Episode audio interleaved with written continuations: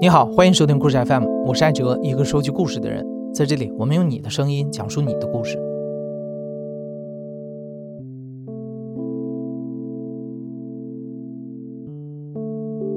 刑法教授罗翔老师曾经在他的节目里谈到，相当多的性侵犯罪是没有进入到司法体系的。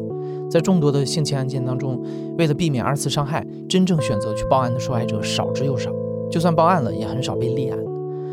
今天的主人公多多就是一名性侵受害者，他在性侵发生之后勇敢报案，并走完了全部的取证流程。多多曾经是一名律所的小职员，大学毕业之后，他就住在已经在北京站稳脚跟的小姨家里。多多的小姨呢，有一位姐妹叫郭某，她也生活在北京。通过小姨，多多就和郭某成了很好的朋友，而这位郭某就是这次故事的主要人物之一。我是多多，现在在北京。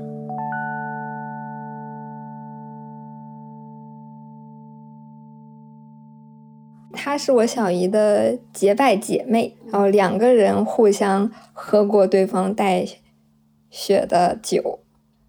她在某著名音乐学院读硕士，学美声，其实长得就还挺普通的，但是。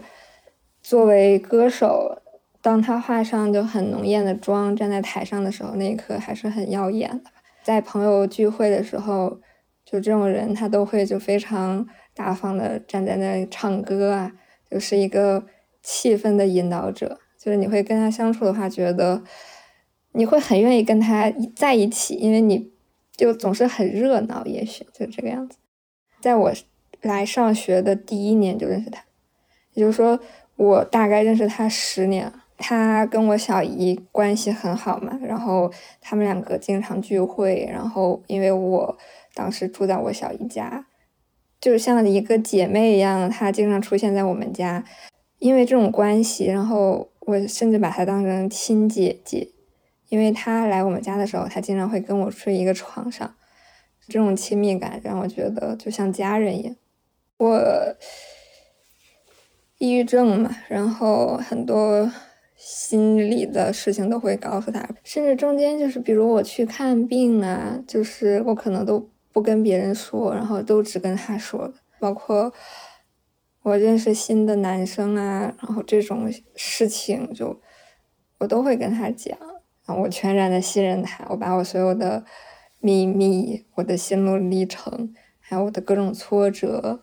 我都会去告诉他，甚至就互相交流、寻求安慰的一个人，他最后做出了这样的事情。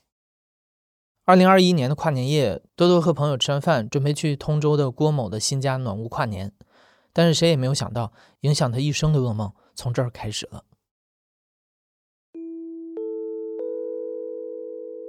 其实是一件很高兴的事情嘛，就是他租了房子，然后想叫上他亲近的朋友一起。啊，跨个年，然后待一待一下，庆祝一下。原定是只有我郭某，然后他的另外两个朋友去他家吃火锅。后来在我去他家的路上，他跟我说，又叫了另外一个男生云某。然后在我们吃饭的时候，其中一个女生又带了一个男生来。非常奇怪，那好像变成了一个社会局一样，一两个不熟的人聚在一起寒暄吃饭。慢慢的就已经喝到很晚了，十一二点。然后后来带着男伴的那个朋友他就走了，然后其中剩下我、郭某、云某这个男生，然后还有另外一个付某，就是他的另一个闺蜜，我们四个人。他们又在聊天。其实那个时候我已经很烦了。我个人是一个非常不喜欢喝墨迹酒的人，而且，更何况我其实并没有喝多少酒。嗯，因为我本来自己抑郁症，我就不是会喝很多酒的人，所以在这个过程中我已经有些烦，并且清醒了。他们三个人还一直在聊天啊，他们越喝越多，直到最后已经过了过了十二点。然后她的另一个闺蜜，那个女生，她已经喝到不省人事，然后跑到他的卧室去睡觉了。当时我就还有些奇怪，因为原定只有我一个人留宿在他家。这个时候酒桌上呢，只有我们三个人了。现在回想起来，可能那个时候我是多余的。就是他希望我赶紧进去睡觉，然后他的眼神确实会变得很油腻，聊的天也都很正常啊，只是在诉说着北京的工作，然后一些生活的不满，还有一些未来的计划，我都觉得是非常正常的一个社交状态。我就这个时候我就很累了，我就说打算那我就先睡觉了，因为我看这两个人并没有结束的意思。然后这个时候，嗯，他们两个也。也说那就这样吧，然后结果这个男生要留宿，我当时感觉非常的奇怪，云某他就要留宿，然后这个郭就开始给他说，哎呀，那我这个床，他这个沙发床用上派上用途了，然后就开始展开他的沙发床，然后这个时候我也洗漱完毕，准备进入卧室休息了，在这个时候就发生了一个非常让我感觉。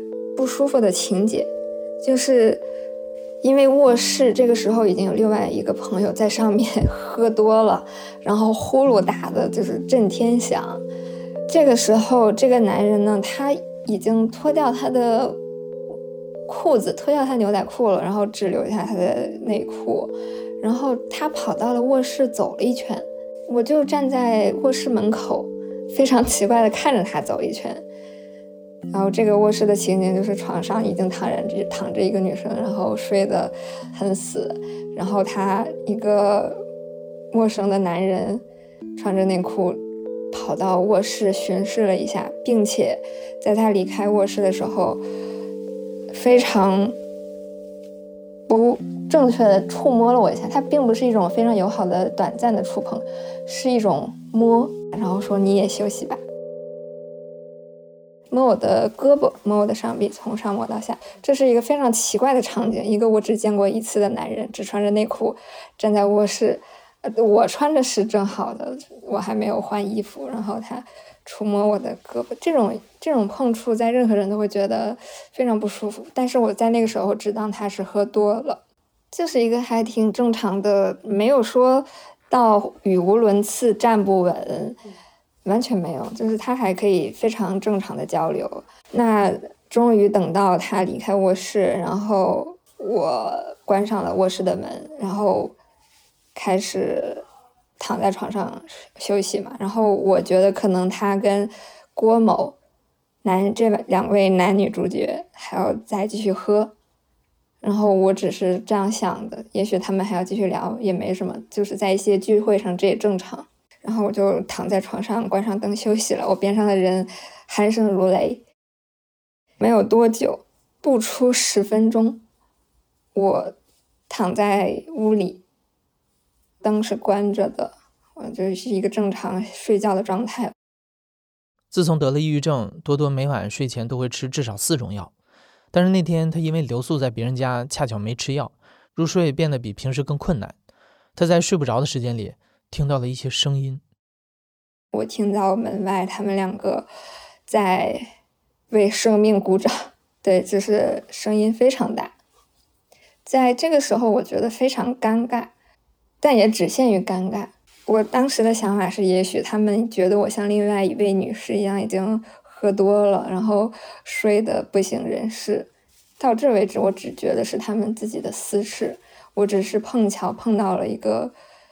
碰巧 happen to hear them 之后，呃，就突然卧室的门打开了，是郭某，就这个女生，然后她爬上了床，躺在了我跟另一个女生中间，然后她还搂着我，大概等了一会儿，我不清楚这个时间有多久，因为我刚刚听到他们。那样的声音，所以我打算装睡，因为我相信任何一个正常人都不希望大家明说这种事情嘛，我听到你们那样的声音。然后紧接着这个男生，过一会儿他也跑到卧室来了，并且，唉，他触摸了我的脸。然后我在这个时候，我只当我觉得他应该是摸错了，他以为我可能是郭某吧。然后郭某就喊了他的名字，我以为这两个人就要出去了，我没想到的事情就发生，从这一刻开始，我的世界好像也走向了奇怪的方向，就是他邀请这位男生。上了床，也就是说，此刻这张床上有四个人：我、云某这个男生、郭某这个女主人，以及另一个已经酣睡如猪的女孩。他们两个在我跟另一个女生中间开始做爱。我那一刻就是僵住了，我只希望就是他们快点结束，我保持不动。我也希望他们没有发现我是醒着的。在这一刻，我觉得还只维持到一个尴尬的地步。我想，今天过去之后，我也并我也不再想跟这个女生来往了。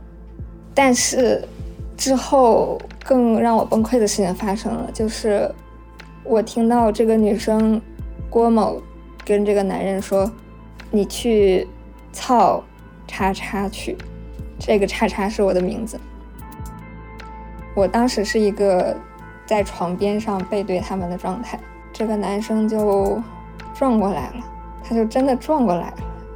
就那一刻，我已经僵死在床上了，我不知道要做什么，反我的头脑一片空白。紧接着呢，事情就是我听到这个女生在边上自慰，我甚至能听到她四处的水声，还有她的呻吟。然后这个男生用他的生殖器在不停的碰我，像是维持了一个世纪长的时间长度一样。我在中间呢，企图做一些翻身，是因为我希望这两个人意识到了，也许我这个人快醒了，就是因为身边一直有动作，也许。就是睡得轻的人也就快醒了，所以我翻了身，用我的手臂打了，就是拿开，算是一种挡开了那个男人压在我身上的手。但是我没想到他下一步是拿他的腿压我，然后继续扒我的内裤。在他企图真正完成他想做的事情的时候，就真正进入的时候就。我整个人就是站起来，站在床边上，开始就一下子站在床边上喊：“就你们两个是神经病吧？”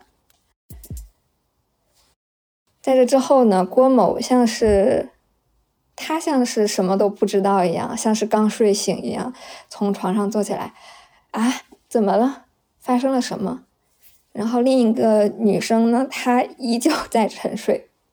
然后这个男生以非常快的速度出去穿裤子，我当时就想迅速逃离那个地方，快速的穿上我的衣服、裤子、外套，拿上我的东西，我就想往外走。在这个时候，他们两个就开始拦拦着我不让我走。嗯，在那一刻，我甚至都。没有想报警，我甚至没有想告诉任何其他人，我只是想快速逃离那一个让我感到被侵犯、不安全的地方。但是他们两个不让我走，一直拽着我，拽我的衣服，拽我的，拿抢我的包。在我好不容易走出他们的那个门之后，上电梯，那个男生非常高，他大概有一米，快一米九了吧。他整个人挡在我面前，然后不让我下到一楼，就是电梯乱摁了。然后就在这个时候，我们发生了冲突。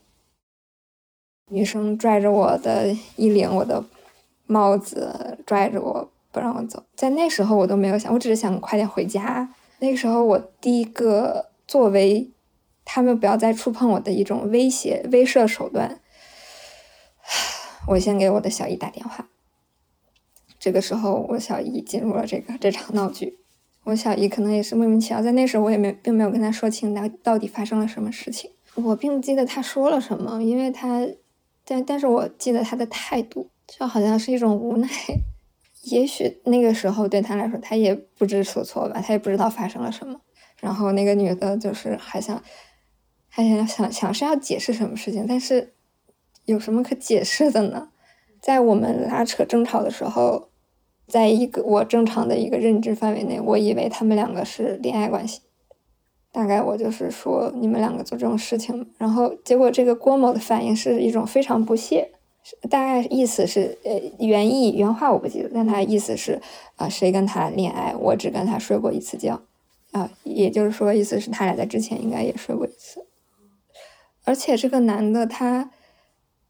在这期间，我印象非常深，是他企图对我表白，然后说：“你听我说，你听我解释，我喜欢你。”对，现在听起来可能有点好笑，但是其实也是非常恶心的。就是你喜欢我，你就可以做出这种事情吗？我感觉我费尽了千辛万苦，我才到达了一楼，然后依旧。是不让我走，两个人限制我。我不清楚为什么不让我走，可能他们怕我把这个事情告诉别人。他们当然知道这件事情并不光彩。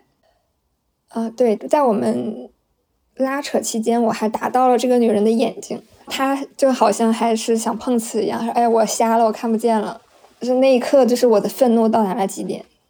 就你理解吗？我像是遭到了背叛一样，在那一刻，也许他跟我道歉，就说我做错了，对不起。也许我都不会去想让事情更大化。他们意识到那个时候已经开始有人在围观了，有小区的保安，然后还有一些深夜遛狗的人。我印象中，就反正有一两个人站在边上看，因为动静很大嘛。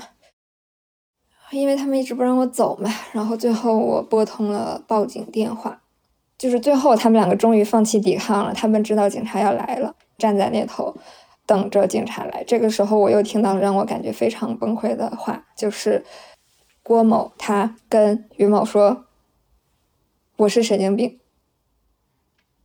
说我发疯了。”然后好像在跟看热闹的人解释为什么会出现这种事情一样。因为他知道我有抑郁症，警察来了之后就先把我带走了，然后我坐在警车上，就我整个人都非常的对，一直在颤抖，而且情绪我的情绪非常不稳定。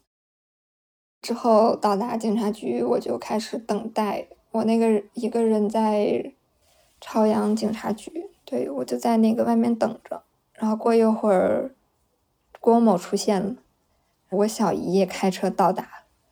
对他跟我小姨非常悠哉的走进了警察局，好像是就是在说着一件无关紧要的事情一样。两个人还就是好像传递着理解的、互相理解的，就是眼神。然后那一刻我非常的愤怒，我又一脚飞踹过去了。我印象很深，就是我把他踹到了警察局的消防栓那里，又砰的一声，而且我跟他说。你现在还好意思跟我小姨说话？警察很快又像我像是一个犯人一样被警察单独放到一个空间里头，然后跟他隔开。在警察局那个房间里有特别多警察，我就跟他说，就是这么多男男生在这儿，我就我害怕。然后就我很感谢那位警官，他后来就让大部分人出去了，只留下了一个他的副手。两两三点、三四点这样，这是我录第一遍口供。一直录到天亮。多多第一次报警的时候已经是凌晨三四点了，警察局里只有几个值班的年轻警察。电话里，多多说自己被猥亵了，于是这个案件就用猥亵的流程处理。所谓猥亵啊，是指以刺激或满足性欲为目的，以暴力、威胁或者其他性交以外的方法，违背男性、女性或者儿童的意志实施的淫秽行为。这也已经达到刑事拘留的标准了。也许是因为当时几位警察的判断失误，他们只是把几个关键人分别带去录口供，并没有做详细的取证。其实这个时候，作为一名受害者，最重要的事情是不能洗澡。如果遇到类似的情况，可以主动提出去做鉴定和取证。好在，也许是因为情况紧急，也许是因为机缘巧合，反正多多那次没有立即去洗澡。那个男的他已经被，他第一时间就已经被扣起来了，他还被警察带到过跟我同样一个房间，然后他甚至向我投来就是好像同情的眼神，就他的那种眼神，好像这件事情并不是他主导的，他好像一个旁观者一样，对我投来同情的目光，那样看着我，然后但是当时他是被两个警察架着。戴着手铐，穿着朝阳看守所的那个衣服，呃，然后很快就被那个队长呵斥，他说：“怎么把他带进来了？快让他，快带他出去，别让他过来。”我真的非常感谢那个队长。我以为事情大概到这儿结束了吧。我小姨载着我，我们算是要回家吧。然后我印象非常深，我们开在那个高速上，刚上高架。我小姨说出了像像梦魇一样的咒语，那句咒语，她问我：“你真的要毁掉这两个年轻人的未来吗？”她开始告诉我说：“男女就是这点事儿，谁的一生没有遇到一点倒霉的事情呢？你真的要毁掉这两个人的未来吗？”我那个时候还是一个非常懵的状态。我整个人还是就是很僵硬的。其实我们那个时候是去看我弟弟的比赛，我弟弟第二天早上有个比赛，所以我那个时候还保持镇定。我我看到我弟弟那一刻，我觉得就还我好像得到安慰一样，就是我印象很深，就是我噙着眼泪看我弟弟比赛，然后为他加油。大概看了有快一个小时左右吧，我又接到了警察的电话。这个时候已经是第二天的上午十点左右了。电话里，警察通知多多回警察局去录第二次口供。回到警察局的路上，我们两个，我跟我小姨，大概都还是沉默的。重新回到警察局的时候，我发现郭某也被叫进去了。这次是中队长醒了，就他可能前天值了班，所以半夜的时候是他底下手底下的小警官。这个时候他就是。把我跟郭某叫到他的办公室，然后大概了解一下状况。他的眼睛像鹰一样，就一看就是一位非常有经验的老警察。在我说他问我状况之后，然后他的眼神像鹰一样不断去看另外一个郭某。大概我只说了三五分钟，然后他很快就态度变得非常严肃，指着郭某说：“你去另一个房间。”他叫来另一个警察，把他叫到另一个房间。在只剩下我跟这位警官之后，这位警官非常严肃的告诉我说：“这是一一起强奸案。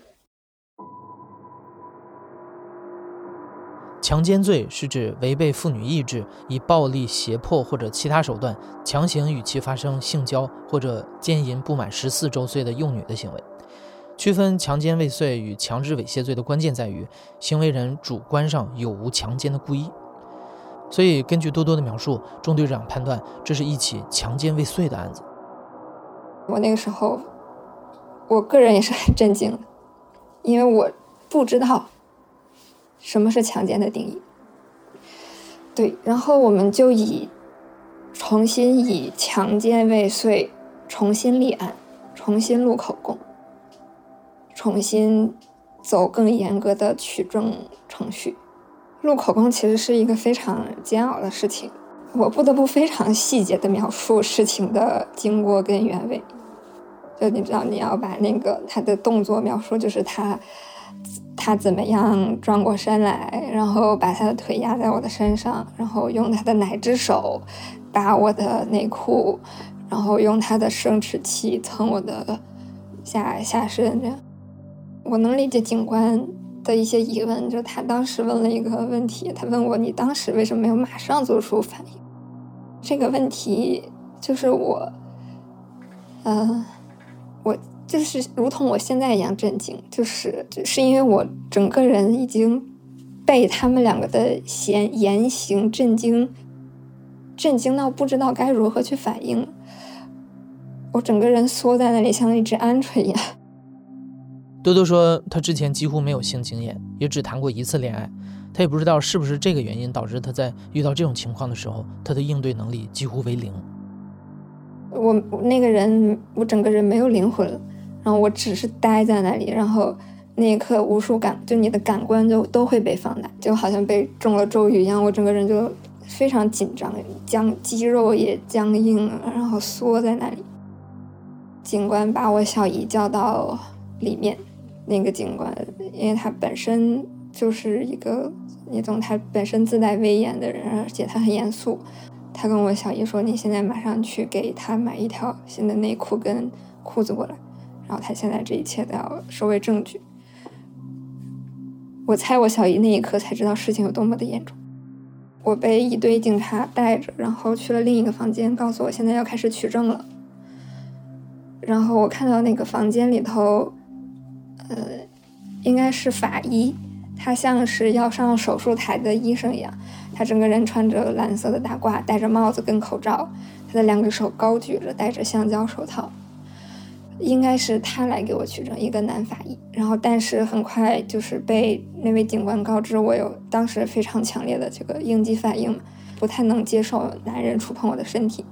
这怎么办呢？我就听到他们说，然后很快他们叫来了一位女警官，然后把我带到厕所去，拿那个棉签去呃刷我的身体。当我知道要扫这个 DNA 的时候，我当时我才非常庆幸。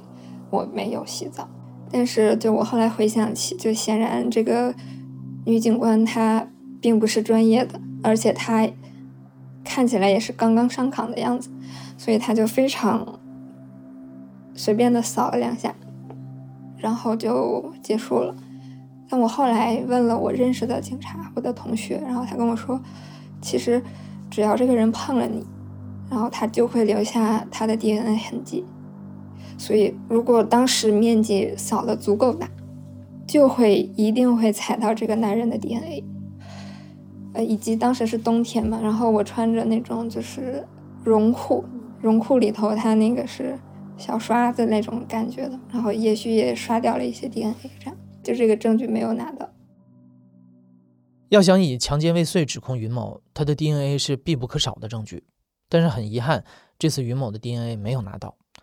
警方还去到郭某的家里，试图提取床单上的 DNA，但也是一无所获。后来，警方又叫来当时床上的另一个酣睡的女生吴某来录口供，但是吴某的证词也只能证明那个男人曾经没穿衣服出现在这个房间里，具体发生了什么，吴某一无所知。不过，吴某的这句证词作为判决云某强制猥亵起到了一点作用。为了补足证据，还需要有医院开具的证明，去证明他们之间发生过冲突。从事情发生到录口供，一共经历了二十四小时。多多一直没有睡觉，他又一个人去医院拍片，右手手臂肿胀的很严重，他挂着固定带回警局进一步取证。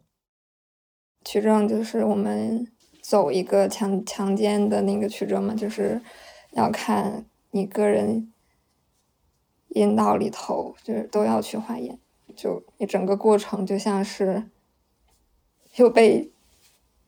就整又不好的事情又经历了一遍然后同时我也看到了，我也看到了郭某，他被另外两个女警察带着，他身上穿着朝阳看守所，然后带着，应该是戴着手铐，也是被两个，呃，被两个警察带到跟我同一个地方去做那个内检。嗯，我非常感谢，就是一些警官吧，他们。每个人都在告诉我我没有做错任何事情。他们在录完口供、了解事情的原委之后，都对我表示了就是理解。那个警察局那一块特别安静，然后但是路中间躺着一条流浪狗，就它非常泰然的躺在那儿路中间。我那个时候感觉就是我像那条狗一样，就我在等我小姨，我不知道它去干嘛了。对，后来我小姨好不容易过来了。然后每一个警察见到我小姨都会质问他：“你怎么交朋友？”然后我们走在回家的路上，又是那条高速，又是同样的对话。他又是在问我：“你确定要把事情闹这么大吗？你确定要毁掉这两个人的未来吗？这其实不是事儿。”我那个时候特别的。愤怒，因为我大概从那个情绪里头，就是震惊里出来了。我不明白为什么我小姨会那个样子，所以我当时表示了非常愤怒的反应，然后结果我小姨也是，她好像也很愤怒的样子，整个人就是她急刹在高速上，我们两个人就整个人往前倒，她也在那尖叫，我整个人就也是一种非常应激的状态。这之后的记忆就开始出现片段化了，因为我那个时候已经超过四十八个小时没有吃我的那个抑郁症的药了，而且我遇到了这样的一个事情，就是，然后再加上我小姨，然后，所以他是好像是在责怪我一样的一种那个，我就开始崩溃了，就是我开始一会儿笑，然后开始哭，一会儿笑一会儿哭，哭一会儿笑一会儿哭一会儿笑一会儿。我记忆中，我小姨像是一个旁观者一样问我，就她好像觉得我是装的，就是如果她当时能真正的作为像亲人一样上去就扇那个女人一巴掌，我都不会就这口气这么生气到现在。某种程度上，她是我在北京这座城市的监护人嘛，没有做到这样的一个保护我的行为，甚至跟对方站在一起嘛。他确实就是那个中专毕业学美术的，我曾经从小站在一个更高的角度，从理解他的成长背景去理解他性格，还有他这种各种观念形成的原因，显然不是这么回事儿，就是确实有他的成因，但并不是他伤害别人的理由。多多的父母一直支持他积极治疗抑郁症和应激创伤。在这期间，多多想要获得小姨的理解和支持，但是屡屡失败。农历新年，然后我就跟我妈妈一起回家了嘛。我在家待了一两个月，这样之后呢，我就陆续收到我小姨的微信，大概意思就是说事情不需要搞成这么难看。她还跟我说，这位云某。他的家里多么困难，说他家里为了他工作已经拿了多少钱出来，但是都没有办成。然后又说他爸爸偏瘫，妈妈因为摔倒骨折，多么困难。然后这家人就是想，他一开始并没有明说什么，我也不太清楚他说这些的目的。他只是一直在跟告诉我说他这家人多不容易。之后后来慢慢就是我开始清楚他说的这些意图。大概意思就是说，云某的母亲她想要我的原谅，这就是事情最奇怪的地方。我的小姨为什么不站在我这一边，反而要代表主要的犯罪嫌疑人来向我来说情呢？他甚至给云某的母亲我妈妈的电话，这个人已经关进去了。他希望我能出具谅解书嘛？我小姨甚至说。因为他是一个佛教徒嘛，然后他说是我上辈子做了对不起这两位的事情，所以这辈子他们做出了伤害我的事情，所以我应该让这段孽缘在我这这辈子结束，我不应该再让他俩去受罪，所以他希望我不要去让这两个人蹲监狱。我当时就刚开始在治抑郁症的时候，就是就我个人就花了很长时间接受这个事情。我后来选择就是我我的信任，就是我甚至第一个都没有告诉我的母亲，我是告诉了他，然后结果就很好笑，就是他觉得我只是呃任性想太多，还有想逃避现实压力。大概两个月前。我也是因为没有及时吃药，然后大概就是这个情绪又起来了。那是我第一次跟他正面输出我的情绪。那个时候我也没有说怪他之类的，我只是说，我就是因为这个女人，她那个郭某她上 CCTV 嘛，然后共同的朋友就都转发了她的视频。然后当我的这个不断就是又收到这个女人的消息的时候，我的那种愤怒，就是她这种人怎么还配上 CCTV 呢？那种愤怒就是又很大，我小姨说，就是你不要活在过去。但是我的想法就是，就他总是在说这是一个小事，但是有没有想过，就是这个事情也足够毁灭性，就他足够毁灭掉，就是我对人的信任，然后我的一种价值观的崩塌，就我需要花多久去重新去建立这个问题，建立我对人的信任，对人的亲密，然后以及他之后对我两性关系的影响。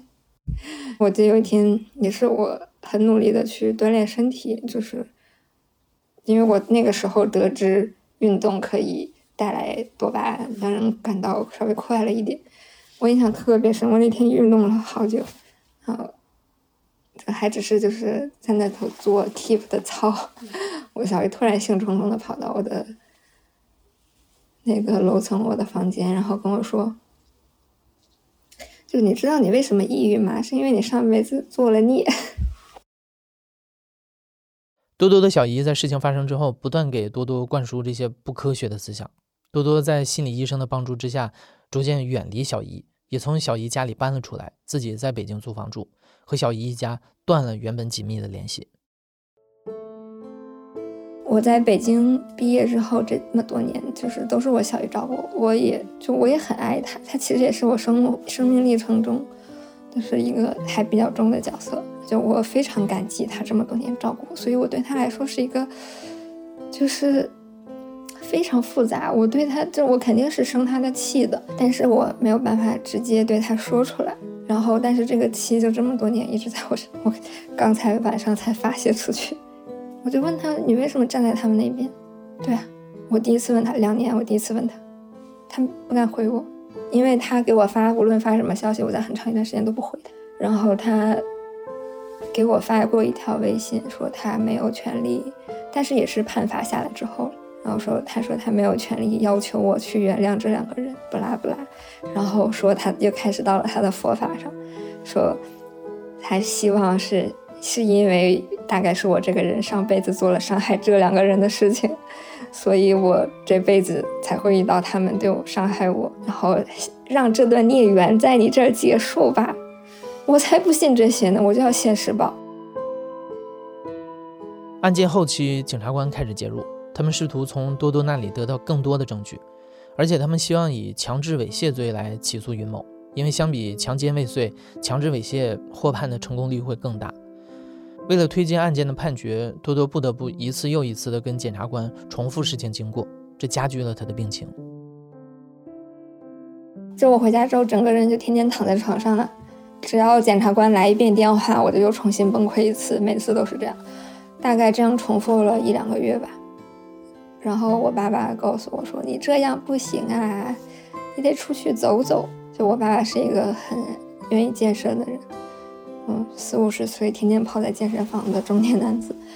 然后他说：“那你跟我去健身吧。”他说：“你哪怕你不想，你不想动，你就去健身房洗个澡。”就这样把我骗到了健身这条路上。通过打拳，那个时候教练说：“你要瞄准，瞄瞄准敌人的下巴。”然后我的每一拳都是打在那个，我脑海里都是打在那个男人的脸上。就是当你那个运动很激烈的时候，心率可能到了一百八，就那个时候你的身体可能已经没有办法管控控制你的情绪了。我印象非常深，我那个时候经常边打拳边哭，就我的眼泪就下来了。只有这一条，就后来我就爱上健身嘛，很多人就说你怎么坚持下来的？我说我不是坚持，我是为了活命。对我如果不去运动的话，我没有办法发泄出我回到北京之后去医院，然后到了医院就是被医医生就去说你你你你要去治，你这是应激创伤，急性应激创伤。我看了半年的心理医生，做的是催眠的治疗。然后去就是化解掉这个我的应激创伤。我那个时候是不能有人近距离站在我的背后，然后不能碰我，任何人不能碰我，除了我的妈妈，包括我的父亲都不要，就谁都不要碰我。然后任何人，我看到那个远处男人，就是他的手放在他的裆部，我都会非常害怕。还有任何男人就出现在我呃五米之内，我都会变成一个非常警惕、高度紧张的状态。对，然后任何一个人长得像云某的那张身高、脸型、发型，我都会变得非常紧张。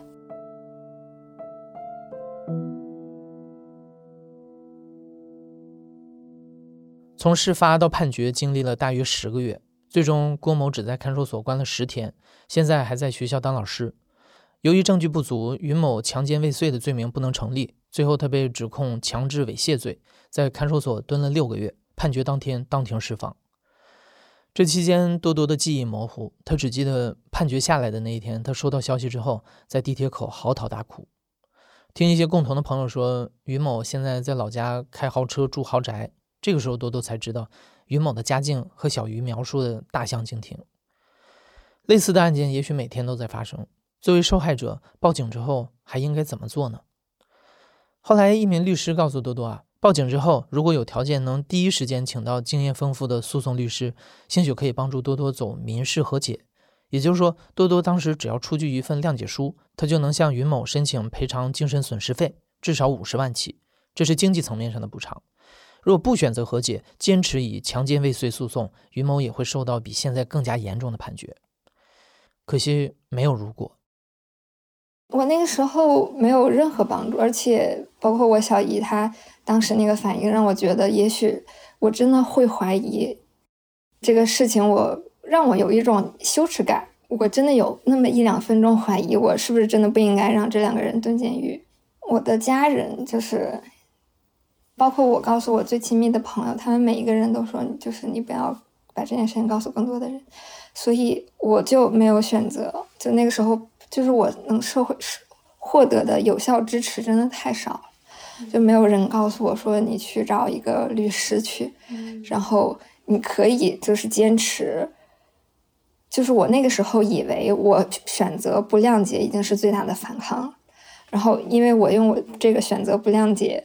作为一种就是条件去跟检察官换取，让他研判。这是我在最近这个事情已经过去快两年了，我才知道我完全可以有另外一条路，就是找一个足够经验的律师，以最严重的判罚给他，同时我还获得赔偿。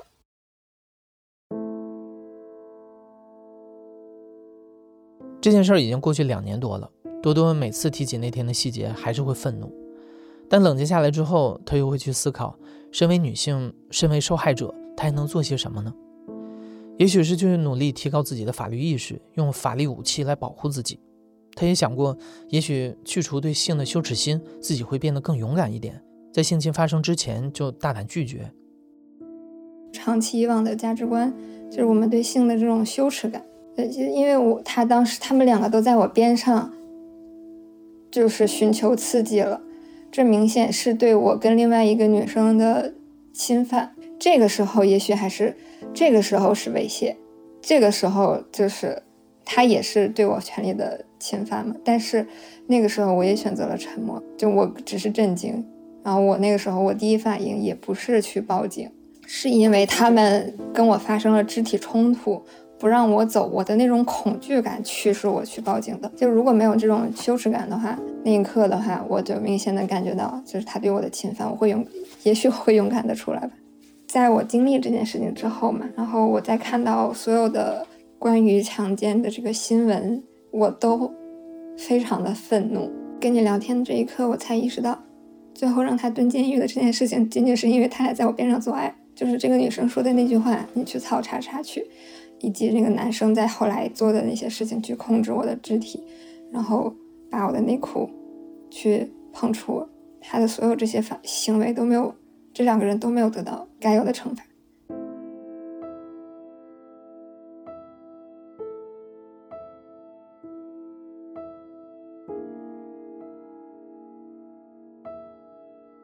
因为抑郁症和应激创伤，多多至今都没有回到工作岗位。他每天的日常就是运动、遛狗和看心理医生。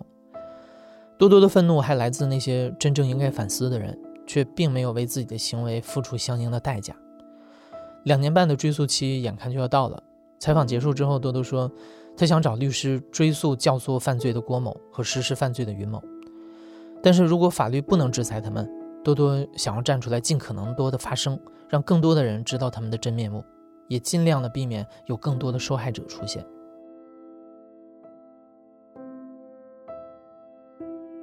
你现在正在收听的是亲历者自述的声音节目《故事 FM》，我是主播艾哲。本期节目由马达制作，声音设计孙泽宇。感谢你的收听，咱们下期再见。